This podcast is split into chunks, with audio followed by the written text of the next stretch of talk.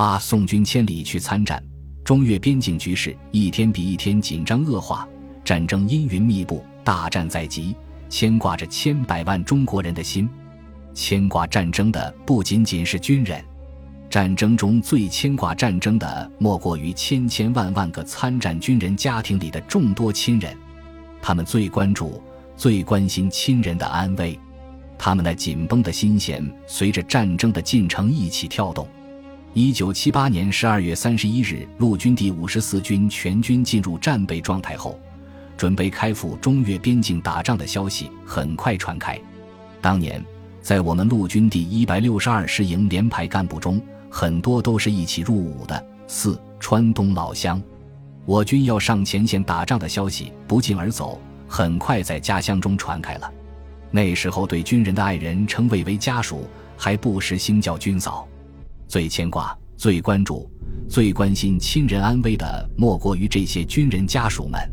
在春节前夕相继邀约。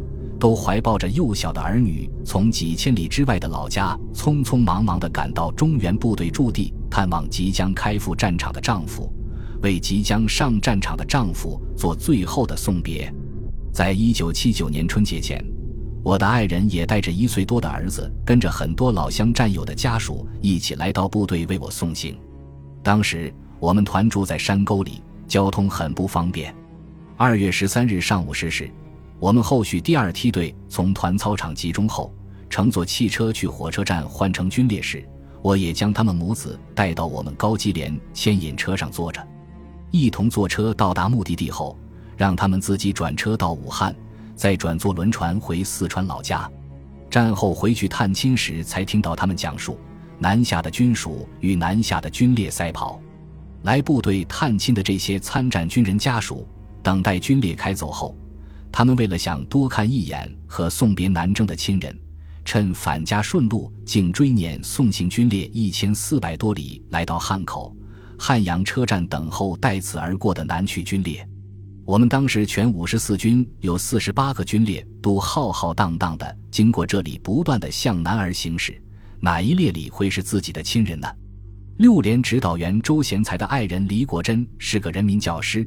他们夫妻俩是中专师范学校的同班同学，读书时就偷偷相恋，结婚后感情更深，离别后情相连，心更相牵。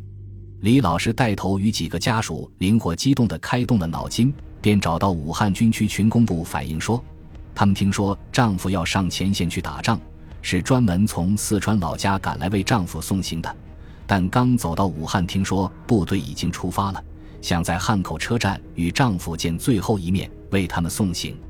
武汉军区群工部对此有两种意见：一种意见是不同意，怕动摇军心；另一种意见是可以，这是送上门的政治思想工作，并将两种意见反映到武汉军区孔庆德副司令员那里。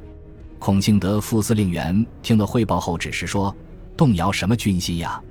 解放战争中，我们打淮海战役时。”不是也有父母送儿子、妻子送丈夫上前线的动人场面吗？也并没有动摇影响军心，部队照样打胜仗。这是送上门的思想政治工作吗？孔庆德副司令员是一九一一年在山东省曲阜县出身，一九三零年参加中国工农红军，一九五五年被授予中将军衔的老前辈了。当时的参战部队的军列都要路过并停靠在汉阳的兵站，以便过往的军队补充给养和再次就餐。武汉军区当然掌握着全军区内每个部队通过汉阳江岸军共战的具体时间。随后，孔庆德副司令员还亲自带队抽派专车，把李国珍老师等一些要求见面的参战军人的家属送到了汉阳江岸军共站。与正在军工站里用餐的丈夫见上了参战前的最后一面。随后，武汉军区孔庆德副司令员又专程去到汉口长江旅社。这个旅社当时是接待军人和军人家属的一个对外招待所。